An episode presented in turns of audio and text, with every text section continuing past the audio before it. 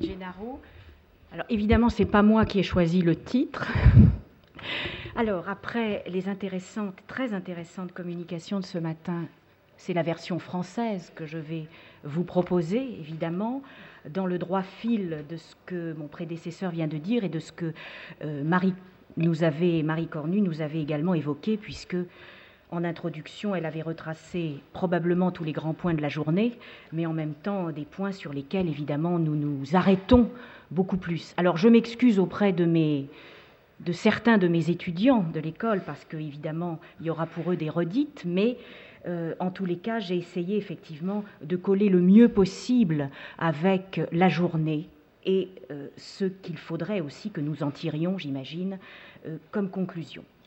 Alors, je commence en effet par resituer la politique impériale française, et je le fais même si je vais redire évidemment des choses que nous connaissons maintenant par cœur. La politique impériale française ne saurait se comprendre sans le fort contexte idéologique qui a marqué la période révolutionnaire qui précède. Donc c'est par là, en effet, que je vais commencer, puisque, comme Marie l'a rappelé, il y a des fondamentaux dans le domaine embryonnaire de la législation, bien sûr, sur le patrimoine dès cette époque. C'est pourquoi je vais faire référence, moi aussi, à ces prémices historiques qui font, d'une certaine manière, la politique patrimoniale française de la fin des Lumières à la restauration monarchique. La création du muséum au Louvre, à Paris, dans le palais des rois de France, ne s'est pas faite en marge des grands événements historiques, elle les a accompagnés car le lieu a joué un rôle déterminant dans la manière dont la nation s'est appropriée son histoire. Mais c'est bien l'Empire qui a consacré aux yeux du monde la légitimité, peut-être faut-il mettre des guillemets, de l'institution, je ne dis pas la légitimité du musée Napoléon, mais de l'institution qui ne sera plus remise en cause. Éternel paradoxe de l'histoire, sans doute, puisque la notion de légitimité peut se comprendre aussi de quelque côté que l'on se place. Alors, tout d'abord, en effet, la Révolution française et l'idée de patrimoine, quelques notions que Marie Cornu a rappelées de manière liminaire. En France, la nationalisation des biens du clergé, décidée le 2 novembre 1789, a joué un rôle décisif dans la politique de confiscation révolutionnaire la sécularisation des ordres religieux fit basculer le rapport de force entre le pouvoir politique qui s'instaure et la monarchie de droit divin. L'Assemblée nationale constituante prit conscience de l'enjeu, bien qu'elle fût confrontée à des décisions suscitées d'abord par la crise financière. La décision la plus importante sera la création d'une commission des monuments le 1er décembre 1790, chargé d'inventorier les monuments des arts nationalisés et de créer des dépôts dans d'anciens couvents. On voit par là que la question de la conservation des monuments, si elle n'est pas explicitement à l'ordre du jour, commence à prendre forme. La tenue des inventaires, et ça, ça nous a été très bien euh, rappelé euh, par nos deux interlocuteurs précédents, la tenue des inventaires est en effet le moyen le plus légitime de dresser un état relativement exhaustif des biens. Alors évidemment, image pour illustrer la destruction des monuments de Saint-Denis à gauche, euh, évidemment qui a préoccupé euh, notamment des personnalités éminentes comme Alexandre de Noir, et la fameuse instruction de l'an 2 auquel euh, Marie a fait référence à un moment dont je vous montre évidemment une des pages. Donc, la création de ce dépôt va évidemment faire que le regroupement dans des lieux identifiés conférera également une unité qui, va s'affairer à double tranchant. Car la centralisation dans quelques dépôts permettra de sélectionner les œuvres destinées d'abord à la fonte ou à la vente, et non pas à la conservation. Ainsi, il ne suffisait pas de prendre les bonnes mesures conservatoires, encore fallait-il les accompagner d'une prise en considération de leur avenir, destruction ou conservation. Le rapport du 2 décembre 1790, publié par Brecchini, président de la commission des monuments, annonçait justement l'extension de ces dépôts aux 83 départements français qui venaient d'être créés. Ces dépôts prendraient le nom de musées. Le plus célèbre d'entre eux fut celui créé par Alexandre Lenoir, d'abord garde du dépôt des Petits Augustins, actuelle école des beaux-arts en face du Louvre, qui fut transformée par le Noir en musée des monuments français en 1795. Ainsi naquit l'idée d'une politique territoriale des musées français dans laquelle le Louvre tiendrait la place centrale. Et je fais référence à une personnalité qui, fut également pour moi très importante, mon professeur Édouard Pommier, qui a montré jusqu'à quel point la création du musée parisien s'inscrivit dès le débat, dès les premiers débats, dans un contexte national. Une nouvelle étape sera franchie en 1793 les célébrations du 10 août 1793, un an après la chute de la monarchie, consacrèrent la véritable naissance du muséum. La volonté du ministre de l'Intérieur de l'époque d'ouvrir l'institution tant attendue se justifiait pleinement dans une conjoncture politique de plus en plus tendue. Adjoindre l'ouverture du musée aux manifestations qui consacraient la dimension universelle du nouveau régime valorisait incontestablement la place des arts dans le dispositif révolutionnaire. C'était aussi une réponse optimiste face aux exactions et destructions suscitées par les violences de 1792 et de 1793 sur les insignes de la royauté. Les débats contradictoires qui sévissaient à la Convention autour de la destruction des monuments royaux avaient atteint un seuil critique le ministre de l'Intérieur et le peintre David, entre autres, fortement impliqués dans cette notion justement, ces premiers temps de la conservation patrimoniale, usèrent de leur force de persuasion pour empêcher l'irréparable au nom d'une appartenance universelle de ces biens à l'ensemble de la communauté des citoyens. La France, grande nation, ne pouvait pas faire table rase de son passé, même honni, sans se déjuger aux yeux des autres nations. Seule la conservation des témoignages du passé, dans ce qu'ils auront de meilleur, à savoir les monuments de l'art, permettra de transcender la rupture historique. Le décret du 24 octobre 1793 viendra conforter ce retour à la raison et condamnera toute tentative de vandalisme. Et comme le fit remarquer, je cite Édouard Pommier, ce texte, qui fut voté par la Convention en pleine tourmente insurrectionnelle, était en tout point remarquable, je cite, je cite Édouard Pommier, il met fin à l'iconoclasme officiel et consacre le rôle du musée comme lieu de neutralisation des symboles accédant au statut d'objet culturel. Parce que le sujet aussi de ces législations dont nous parlons, c'est aussi le statut de l'objet, une fois qu'il rentre évidemment au musée, et qui va être un objet de débat dont on va reparler. Alors, bien sûr, la période va aussi susciter à l'intérieur comme à l'extérieur les premières guerres de conquête, qui ne commencent pas, bien sûr, avec la période italienne, comme on vient de le voir. Les premières conquêtes militaires de 1794 en Belgique, sur la rive gauche du Rhin et en Hollande, livrèrent les premières saisies d'œuvres d'art. La politique des saisies d'œuvres d'art fut déclenchée par la victoire de Fleurus en juin 1794. Le marasme intérieur fut largement compensé aux yeux de l'opinion par cette victoire de l'armée de l'an 2 hors des frontières, donc but évidemment éminemment politique de cet enjeu. Quatre commissions pour la recherche des objets de science et d'art dans les pays conquis furent formées par les gouvernements révolutionnaires entre 1794 et 1799. Donc nous sommes après, évidemment, la chute de Robespierre, après Thermidor, jusqu'à la période donc du Directoire.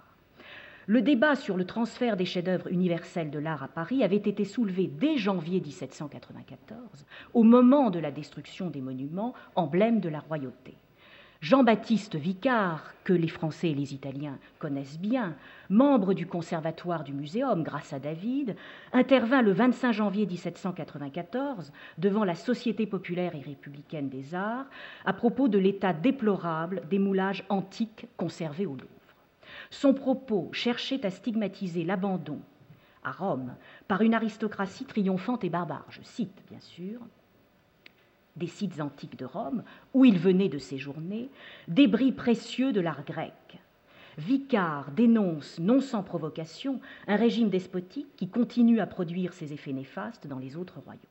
Seul un peuple libre serait capable de faire revivre la grandeur du siècle de Périclès, Seul ce peuple aurait légitimité à détenir les vestiges enfouis à Rome. Je cite Vicard, La liberté nous commande d'enlever les restes de sa splendeur. C'est pour nous que le temps les a respectés. Il n'y a que nous qui puissions les apprécier. la réalité vint rattraper assez vite le discours idéologique de Vicard car les victoires de l'été 94 en Europe, donc du Nord, confrontèrent immédiatement les autorités républicaines à la théorie du rapatriement, cher à Édouard Pommier, entre guillemets, des œuvres d'art vers leur dernier domicile.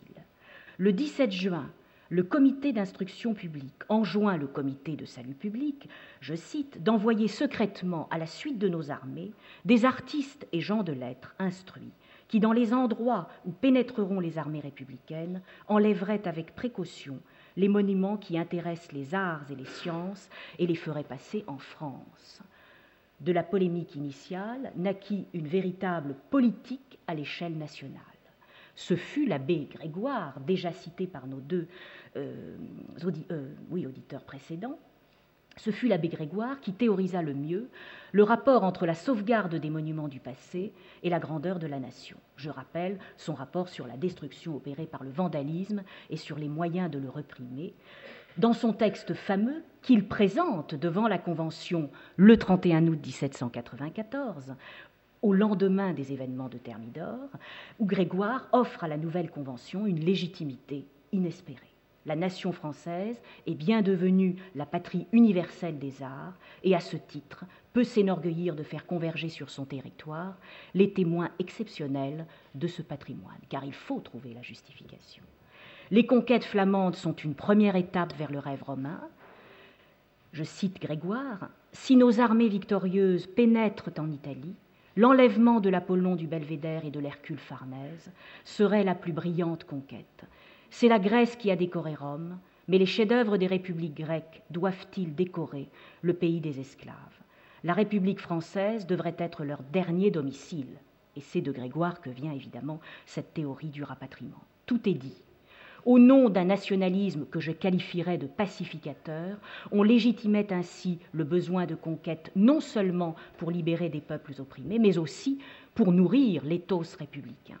Après la théorie, on va passer à la pratique.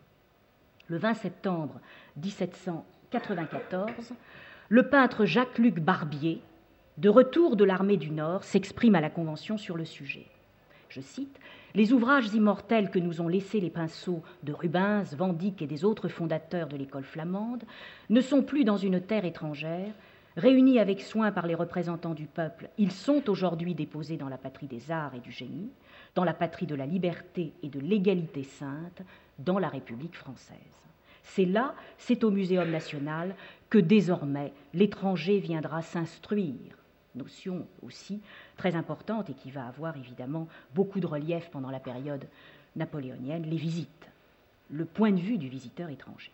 Il ajoute, Barbie ajoute, les fruits du génie sont le patrimoine de la liberté, d'où, si vous vous en souvenez aussi, les nombreux ouvrages édité en, 1989 à ce sujet. C'est ainsi que les célèbres retables, immenses retables de la cathédrale d'Anvers, la mise en croix et la déposition de croix de Rubens que vous avez sous les yeux, furent acheminés vers Paris. Et puis, dans la foulée, ce sont les États du sud de l'Allemagne, autour de Munich, les collections de Munich, de Düsseldorf, dotées de fort beaux tableaux flamands et hollandais, qui ne furent pas épargnés. Et donc là, l'histoire évidemment euh, du Nouveau Testament, la vie du Christ, euh, par Rembrandt, 16 panneaux de, de moyen, 6 panneaux pardon, de moyen format qui étaient conservés à Munich. Alors, évidemment, que se passe-t-il du côté du Musée central des arts, qui a été créé, si vous vous en souvenez, en 1797, dans la foulée des ouvertures euh, successives, avec des épisodes évidemment un peu contradictoires depuis 1793 la nomination par le directoire du jeune général Bonaparte à la tête de l'armée d'Italie le 3 mars 1796 va bousculer le cours des choses. Les premières victoires furent l'occasion pour Bonaparte de mesurer l'implication des saisies d'œuvres d'art qui ne figuraient pas dans les traités militaires. Il écrit ainsi le 28 avril J'avais envie d'exiger dans le traité un fort beau tableau de Gérard Doux que possède le roi de Sardaigne mais je n'ai su comment placer ce tableau dans un armistice. Vous avez la femme hydropique de Gérard Doux à droite. C'est ainsi que la femme hydropique entra quelques années plus tard, en 1799, au Louvre, premier don fait par le général Clausel, qui était dans les armées de Bonaparte et qui se l'était fait euh, offrir par le roi euh, de Piémont-Sardaigne. Donc, premier don officiel qui s'est fait euh, pour le musée, mais en même temps qui a suscité évidemment dans l'esprit du général en chef beaucoup de questions. Le mois suivant, trois armistices furent conclus, donc là, ça nous a déjà été rappelé par mon prédécesseur. Armistices, évidemment, qui furent conclus et dont les textes stipulaient cette fois-ci la confiscation des œuvres. Alors, je rappelle l'armistice de Plaisance qui a été conclu le 9 mai 1796 avec le duc de Parme, l'armistice de Milan le 17 mai avec le duc de Modène et l'armistice de Bologne le 23 juin avec le pape Pie VI, intéressant tout d'abord une centaine d'œuvres, et pas forcément que des antiques, provenant des collections romaines. Les deux premiers convois en provenance de Lombardie arrivèrent à Paris le 8 novembre 1796 et le 31 janvier 1797. Dès le mois de mai 1797, Venise était également conquise, comme nous venons de le voir précédemment. Alors, la dépose de la Madone de Saint-Jérôme à l'Académie de Parme, la Madone du, Corrège, mais bien sûr, je fais référence directe à ce que nous avons évoqué précédemment, la dépose des célèbres chevaux de Saint-Marc, de la du fronton de la basilique. Le traité de Tolentino, signé par le pape le 19 février 1797, acheva aux yeux de Bonaparte et du directoire, et ça c'est très important, la réussite exemplaire de cette politique de saisie d'œuvres d'art dans la péninsule, puisque les œuvres évidemment euh, du Vatican, enfin de, la propriété euh, du pape, vont être évidemment sélectionnées avec beaucoup plus d'acuité. Et de ce fait, la création des musées, et là je suis en totale euh, osmose avec ce qui a été dit précédemment, et la référence que vous avez faite à Francis Askel est aussi très intéressante, puisqu'il le redit, en effet, la création des musées, qui était une forme de protection aussi contre enfin la sortie des œuvres, l'exportation des œuvres, alors que dans les collections privées, effectivement, il y a eu beaucoup de saignées, eh bien, euh, malgré cela, évidemment, l'armée française va euh, ponctionner, au contraire, de manière beaucoup plus ciblée, dans ses collections des musées. Donc Rome, la cité tant convoitée pour ses richesses artistiques, était enfin soumise aux troupes françaises. La prophétie de Vicard et de Grégoire allait se réaliser. Ce furent les collections papales les mieux conservées, comme je viens de l'évoquer évidemment, qui sont euh, touchées. Le rapatriement des collections romaines vers leur dernier domicile pouvait commencer.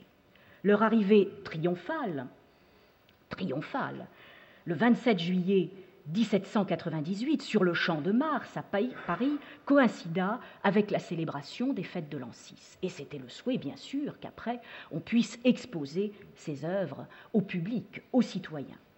Le musée central des arts se trouva néanmoins pris au dépourvu face à ces vagues successives d'arrivées d'œuvres. La grande galerie, fermée dans sa moitié, n'était pas prête à recevoir ces œuvres. On se contenta d'exposer pendant un an 142 œuvres des premiers envois italiens de Lombardie, du 6 février au 18 juin 1798, non pas dans la grande galerie, mais dans le salon carré, la pièce qui lui est attenante. Une deuxième exposition aura lieu à partir du 8 novembre 1798, après l'arrivée des œuvres d'art venues de Rome et de Vénétie. La volonté du directoire d'ouvrir au plus vite le musée ne faisait aucun doute, d'où de nombreux débats avec l'administration qui ne disposait d'aucun moyen pour faire le moindre travaux pour la présentation de toutes ces collections. Mais et ça, je suis obligé d'y faire référence, en dépit de ce qui a été dit précédemment et redit, c'est-à-dire qu'il y a évidemment l'aspect polémique de toute cette politique des saisies. Les saisies ne passèrent guère inaperçues aux yeux de certains qui condamnaient la politique du directoire et de Bonaparte. La polémique rebondit notamment avec la parution, donc dès juillet 1796, sous couvert d'anonymat, des lettres sur le préjudice qu'occasionnerait aux arts et à à la, science le déplacement des monuments de l'art de l'Italie, les célèbres lettres à Miranda.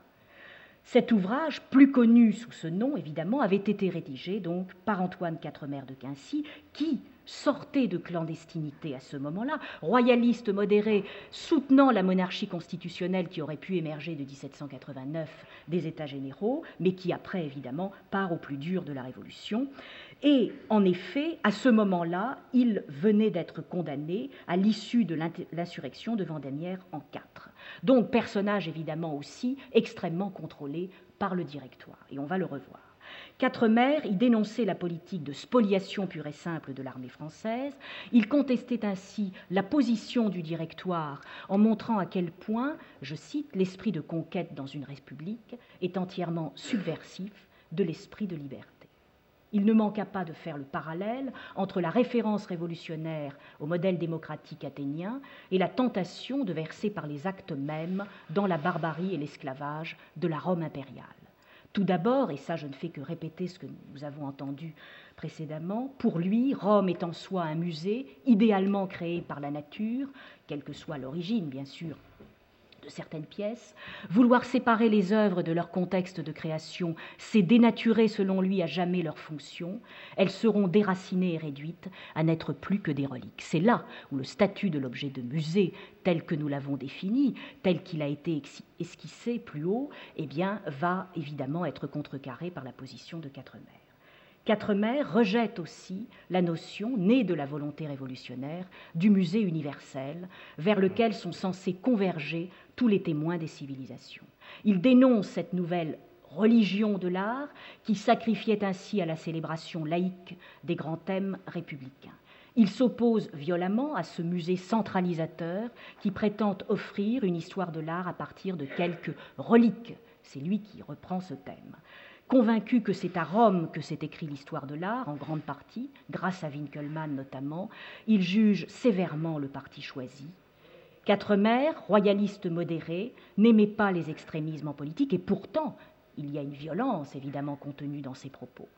Mais la parution de ses lettres le fit passer pour un dangereux réactionnaire, puisqu'il fut contraint à l'exil. Et comme vous le savez, personnage très complexe qui ressurgira, secrétaire général de l'Académie, sous la, la Restauration.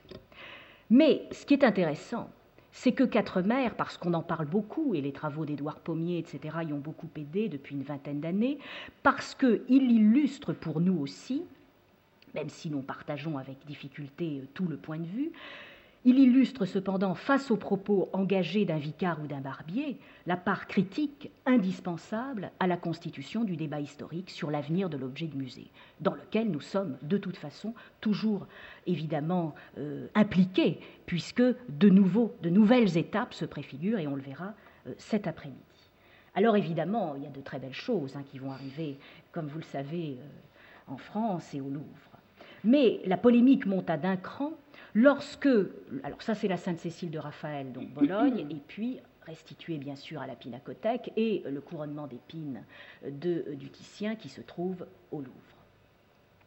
La polémique monta d'un cran lorsque le citoyen Lebrun, commissaire expert du musée central, annexement époux de Madame Vigée-Lebrun, qui avait choisi l'exil, mais surtout grand marchand parisien sous l'Ancien Régime, grand euh, connaisseur des écoles du Nord, Lebrun, qui avait réussi à s'introduire dans l'équipe du Muséum, fit connaître le 2 janvier 1798 son examen historique et critique des tableaux exposés provisoirement venant des premiers et seconds envois, donc de Lombardie.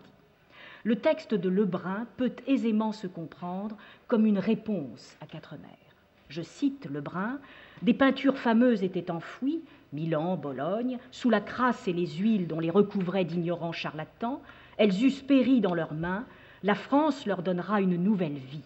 Rivalisons avec Athènes et Rome, et que le muséum efface tout ce que l'Antiquité offrit au regard des siècles passés. Alors là, évidemment, cette rhétorique euh, amphigorique est absolument euh, difficile aujourd'hui à entendre, mais en même temps, le propos va plus loin. C'est un homme, j'allais dire un homme de musée. Lebrun est un homme concret sur la conservation des collections. C'est ça qui l'intéresse. Lebrun utilise la rhétorique de la régénération, entre guillemets, à des fins très pratiques qui concernent ni plus ni moins la survie des œuvres d'art, la problématique de la restauration, de la conservation que nous avons évoquée, notamment pour le cas vénitien. D'un côté, il met en avant la conscience du muséum à développer une politique de restauration reconnue et fiable, d'un autre côté, il tire sur la corde sensible de la ruine inévitable des œuvres en Italie même.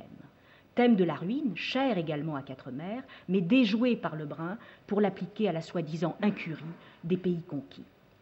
Le muséum du Louvre devient ainsi le garant intemporel de la conservation du patrimoine universel, autre élément évidemment du débat.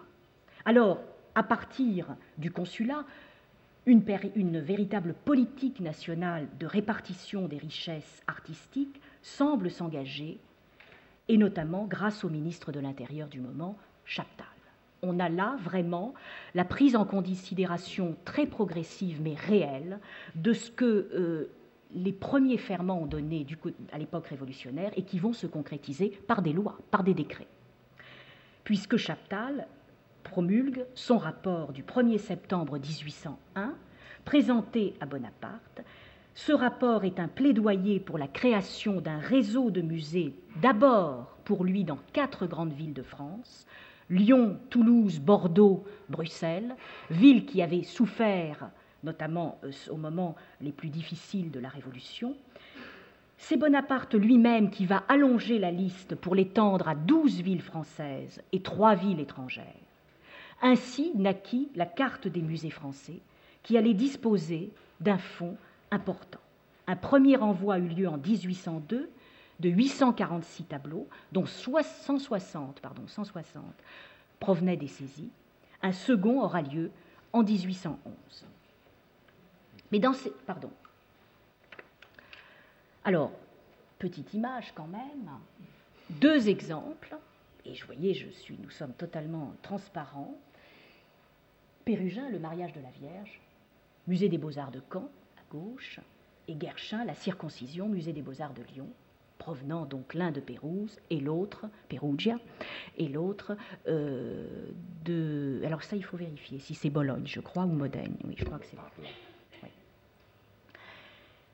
Alors, Qu'est-ce qui se passe au musée central, effectivement, lors des arrivées de ces saisies? On voit bien aussi, à travers les polémiques, à travers le travail que Lebrun semble vouloir euh, faire sur la restauration des collections, montre bien que les œuvres exposées comme cela, cela n'aurait pas grand sens. Les milliers d'œuvres stockées au Louvre, provenant de la nationalisation comme des spoliations, sans oublier les quelques achats ou dons qui furent réalisés, incitèrent à prendre des décisions.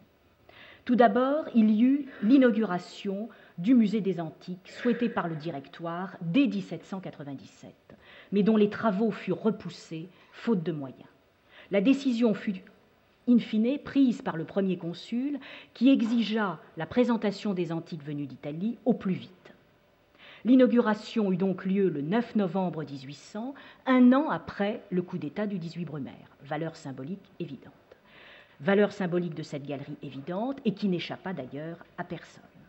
La présentation des œuvres par Visconti, ancien conservateur des collections du, Capitole, rendait visible et compréhensible pour la première fois et pour la dernière sur les rives de la Seine le discours sur l'universalité du modèle gréco-romain autour des chefs-d'œuvre auxquels on ne manqua pas d'associer quelques pièces maîtresses de la collection des rois de France, comme la Diane à la biche. Je pense qu'Alain Pasquier ne me contredira pas, mais vous avez là deux tableaux d'Hubert Robert qui montrent, donc à gauche, la Diane à la biche, la Diane Chastresse, qui est une de nos pièces maîtresses des collections royales françaises, qui se trouve là en bonne position avec la perspective sur le Laocoon. Et à droite, au fond, vous aviez la perspective sur l'Apollon du Belvédère, que vous avez à droite, avec une très belle plaque, évidemment, euh, dédiée à Napoléon et sur euh, sa gloire donc immédiate.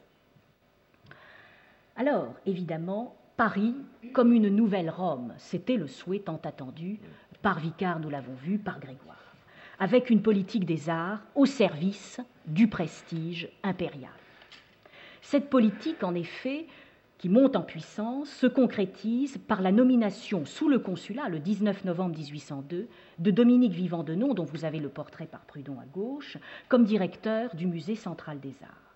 Le temps des débats était passé, le temps de l'action semblait venu. Sans revenir sur le personnage connu de toutes les cours d'Europe, son souvenir demeure attaché indéfectiblement à ce musée dont il voulut faire un modèle. Laissant de côté certains scrupules, et ça je crois que nous en serons tous d'accord, il en alla du mythe d'Appel ou de Zeuxis comme du musée Napoléon. Il s'agissait de réunir les plus beaux morceaux de l'art pour réaliser une sorte de corps parfait, incarnation d'un musée idéal. La, pardon, la systématisation des saisies est la marque même de la stratégie de Denon évoquée déjà précédemment. Elle n'a plus rien à voir, cette stratégie, avec la détermination enthousiaste et somme toute approximative des commissions du directoire. Denon sait ce qu'il veut et il l'obtient bien souvent en allant au-devant des souhaits mêmes de l'empereur. Les victoires militaires passeraient presque au second plan, tant la présence insistante de Denon sur place, auprès de ses anciens amis conservateurs de ces galeries, est sans appel. L'excellent catalogue de l'exposition Dominique Vivant Denon, qu'avaient euh, dirigé Pierre Rosenberg et Marianne Dupuis-Vaché en 1999, a montré évidemment toutes les facettes de ce personnage complexe. S'en suivent à partir du consulat et à partir de 1804 avec euh, l'Empire, une alternance de sélection d'œuvres d'art à grande échelle dans de nombreux pays et villes d'Europe entre 1806 et 1812 et d'exposition de ces trophées au Louvre. Le convoi de 1798, évoqué plus haut, fut loin d'être le dernier. L'intermède des victoires autrichiennes en Italie fut de courte durée, et dès 1800, les saisies reprennent à Florence, Turin, etc. Et surtout, en Europe du Nord, retour en Allemagne, dans les États allemands. Après la victoire d'Ulm et celle d'Iéna le 14 octobre 1806, des saisies ont lieu en Allemagne du Nord. Ce sont, alors là, c'est le chiffre qui est intéressant, les collections du duc de Brunswick, 271 tableaux, à Berlin et Potsdam, 123 tableaux des écoles du Nord du XVIe siècle, Cranach, etc., les collections du prince de Hesse à Kassel, mais aussi celles du musée Frédéricianum, ouvert quelques années auparavant étant un modèle de ces premières galeries ouvertes au public sous les Lumières, 300 tableaux, ce qui fait dire évidemment, pardon, ce qui fait dire à de non, non sans malice, ce sont tous des perles et des bijoux, il m'est difficile de choisir. Exigeant donc parfois plus que ce que Napoléon pouvait souhaiter, et on a évité de, justesse les saisies à Dresde. Napoléon a dit non. Il s'est fait bien renseigner sur les capacités euh, de soumission du prince de Saxe, et en effet, la galerie de Dresde a été épargnée. Mais en revanche, là, vous avez euh, Cassel. Bon, on connaît très bien euh, ces petits croquis qui montrent la déposition et le regard impitoyable de Denon, qui regarde évidemment avec ses anciens collègues. Vous avez là le cabinet des médailles et monnaies de Berlin à gauche. Vous reconnaissez l'adorant de Berlin en bronze à gauche, et vous avez aussi l'exemple, bien sûr, du jugement dernier de Memling qui a euh, beaucoup euh, suscité de débats et dont Bénédicte Savoie a beaucoup parlé aussi très intelligemment, qui avait été saisi après la prise de Danzig, Dansk, évidemment, Pologne actuelle. C'est au total 850 tableaux, une centaine d'antiques, sans compter les objets d'art et dessins et estampes en grand nombre, qui quittèrent l'Allemagne. En 1807, c'est en effet une exposition spéciale des conquêtes d'Allemagne, avec 368 tableaux présentés, mais je vous montre la salle, euh, une salle donc consacrée, ce qu'on appelle la salle de Diane à cause d'un petit plafond de Prud'homme, au rez-de-chaussée, jouxtant le musée des antiques initiales, et vous avez là l'adorant de Berlin au centre, évidemment à gauche, dans la, vue de gauche, que vous reconnaissez, et puis le buste de Bartolini de, de Napoléon Lauré, pardon, que vous avez donc à gauche, qui vient trôner au centre évidemment de ces trophées. Il y a euh, un Rubens euh, de Cassel, il y a, euh, c'est la perspective sur la galerie d'Apollon, donc dans la rotonde, vous avez tous ces trophées et statues, et il y a la joueuse d'Osley effectivement aussi, qui est présente au premier plan. Donc, il y a iconographie, évidemment, de ces moments très forts, il y a exposition de ces œuvres. Mais on ne s'arrête pas évidemment à l'Italie, on ne s'arrête pas euh, à l'Europe du Nord, ce sera également autour de l'Espagne à partir de 1808. Denon se mobilise à nouveau au mois de décembre. La guerre d'Espagne fournit peu d'œuvres exceptionnelles, et là Denon va se montrer particulièrement déçu de l'attitude du frère de Napoléon, Joseph, qui ne lui fit pas confiance sur le choix des œuvres. Euh, d'ailleurs, Joseph s'y prendra à plusieurs reprises, demandera à Goya son avis. On pourrait y voir aussi, et moi j'y vois totalement l'intérêt, puisqu'il y a une réalité là-dessus de, décret, l'intérêt de Joseph pour la réalisation d'un projet déjà engagé par ses prédécesseurs, qui est la création d'un musée dédié aux collections royales madrilènes autour du siècle d'or, futur musée du Prado. Les victoires militaires se poursuivent, Denon va vite oublier l'échec espagnol, et en effet, en mai 1809, l'armée française entre dans Vienne. Denon, présent, s'intéressera aux collections du Belvédère là encore, grand exemple de la muséographie naissante au XVIIIe siècle, et plus particulièrement aux écoles du Nord du XIVe au XVIe siècle. Donc on voit l'intérêt des sélections pour les primitifs de toutes écoles et également la genèse donc d'une histoire de l'art. Les œuvres arrivent au Louvre après la victoire de Wagram en octobre 1809. Mais mais malheureusement, retour en Italie, où Denon effectuera son dernier voyage en 1811.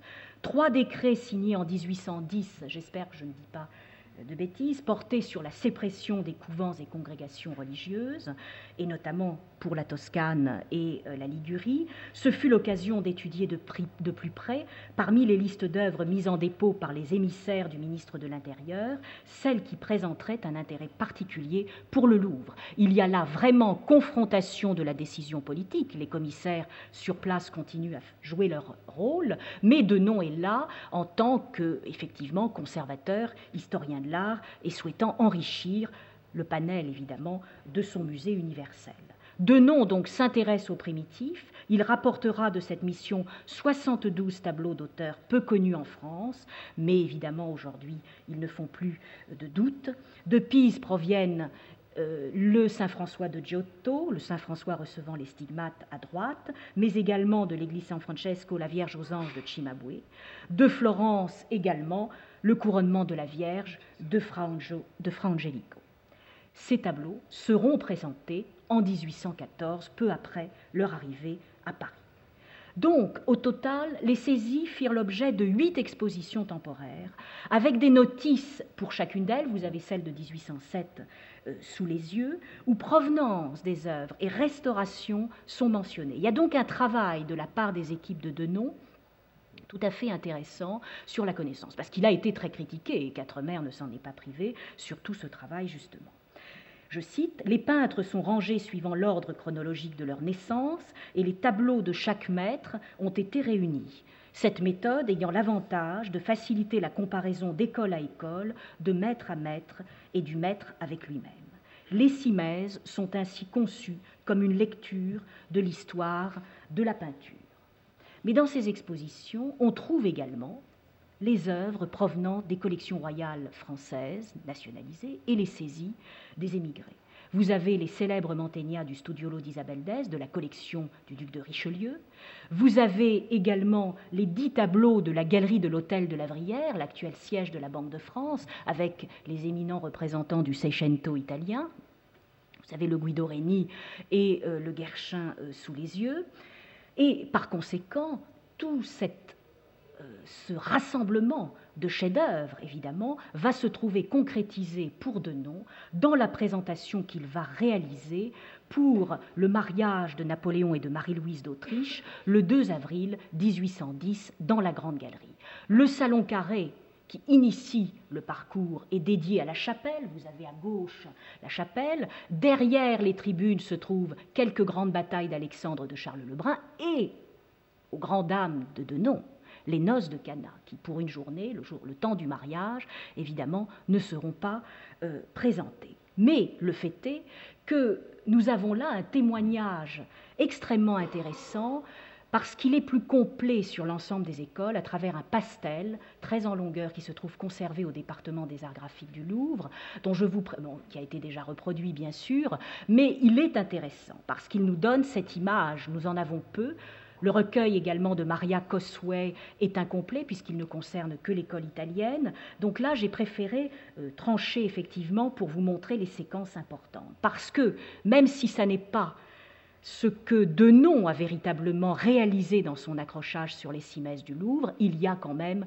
une intention exemplaire. Une école française qui se trouve très bien représentée avec le XVIIe siècle français majoritaire. Vous avez là un grand carton au centre euh, sur l'histoire de Saint-Gervais-Saint-Protais par Eustache Le Sueur, qui se trouve toujours au Louvre, mais en dessous, Vous avez trois paysages, trois scènes de Nicolas Poussin, et évidemment deux d'entre elles, Eliezer et Rebecca à gauche, et le paysage avec Orphée et Eurydice à droite, qui montrent évidemment l'importance de la période du milieu du XVIIe siècle, entre Le Sieur, Poussin, il y a même Simon Vouet. Donc il y a là aussi des choix qui sont faits délibérément. De la même manière, pour la partie représentant l'école flamande, les écoles du Nord, disons. C'est elle qui est majoritaire. Évolution du goût, vous le savez, depuis le milieu du XVIIIe siècle. On achète les écoles de genre flamandes et hollandaises et on va privilégier le grand genre à travers Rubens, Van Dyck, etc. Donc c'est cela que les Cimaises du Louvre en 1810 vont présenter. Vous avez de nouveau le grand triptyque, là c'est la descente de croix de Rubens, et d'autres tableaux qui magnifient Rubens, mais pas seulement, vous avez bien sûr également. Et ça, c'est la découverte, notamment, je pense, pour les artistes français de cette époque ou étrangers qui vont venir au Louvre. Vous avez le panneau central du triptyque euh, de, euh, de l'agneau mystique, du retable de l'agneau mystique de Gand. Et ça, c'est quelque chose d'extrêmement important. Il est passé inaperçu à l'époque, mais malgré tout, il est présent. Et puis, les Rembrandt, évidemment, de Munich et d'autres. Et puis, bien entendu, à tout seigneur, tout honneur, l'école italienne, qui se devait d'être magnifiée par ses chefs-d'œuvre. Et ça ne nous étonne guère, évidemment, que la transfiguration, évidemment, était, au même titre que le Laocoon ou l'Apollon du Belvédère, l'œuvre certainement que l'on souhaitait vraiment faire venir au Louvre. Donc la transfiguration, avec sa composition évidemment euh, absolue, hein, assez sublime, et la Madone de Foligno à droite, et d'autres tableaux de la belle jardinière en bas dessous, euh, le couronnement de la Vierge, enfin tous les chefs-d'œuvre. C'est l'histoire aussi euh, de l'art à partir de Raphaël, le grand maître incontesté, qui est développé. Denon a ainsi poursuivi une politique d'acquisition non négligeable parce qu'on parle des saisies, mais le musée Napoléon, c'est aussi une politique d'enrichissement. Il y a eu des dons, je l'ai évoqué, mais il y aura en 1806 l'achat de la collection de Filippo Baldinucci, conservateur des collections des Grands-Ducs de Toscane, 1200 dessins euh, florentins exceptionnels.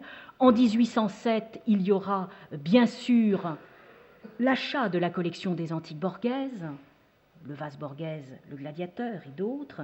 Il y aura aussi en 1808 le legs du fonds d'atelier du sculpteur Bouchardon, donc tout achat qui est fait évidemment euh, sous l'égide de Vivant de Nom et de ses conservateurs.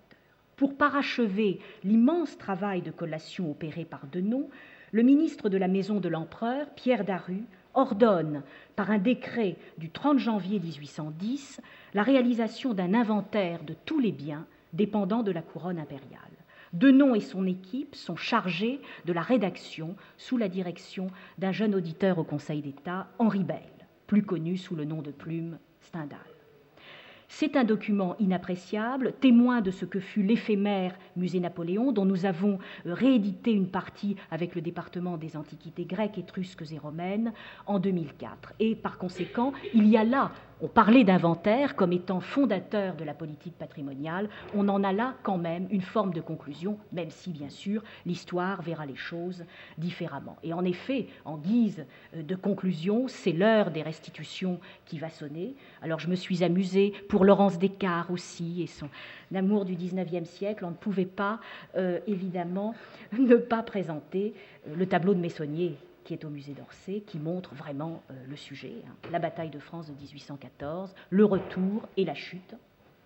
Alors, en 1814, la victoire des puissances alliées et le retour des Bourbons sur le trône de France ne remit pas en cause fondamentalement l'intégrité du musée Napoléon, et ça c'est un élément quand même important, et on ne creusera jamais assez parce que euh, tout ce qui a été dit euh, en 1999 autour du colloque Vivant de Nom, il y a encore du travail à faire, évidemment, j'imagine, dans les archives, mais en même temps, en 14, il y a un aspect politique à la chose. Hein. Le traité de Paris, signé le 30 mai 1814, se montra plutôt clément vis-à-vis d'une France redevenue fréquentable. Enfin, c'est moi qui le dis. La volonté des Alliés était de pacifier la relation avec la France après 22 ans de guerre, le musée Napoléon incarnait le mieux à ce moment le symbole de cette culture européenne universellement reconnue. Une première liste d'œuvres à restituer fut dressée par les Alliés, et notamment tous les États, ceux des États allemands et la Prusse en premier, mais ce qui était exposé ne semble pas avoir été concerné. On a essentiellement focalisé sur les œuvres qui ne l'étaient pas. D'où de noms très malins pour s'empresser d'accrocher ses dernières conquêtes, celles de 1811, à savoir les primitifs, recueillis en Ligurie et en Toscane. Tout autre sera la conséquence du désastre de Waterloo. Le pacte de réconciliation de 1814 était en quelque sorte violé par l'armée française.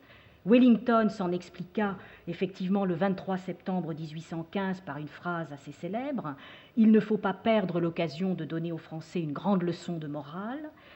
La convention du 3 juillet 1815 est pour l'instant, je me tourne vers Marie Cornu, le seul acte qui précise que, je cite, les propriétés publiques de la France seront respectées, à l'exception de celles qui ont un rapport avec la guerre. Donc probablement là, la justification évidemment des restitutions se trouve euh, confortée.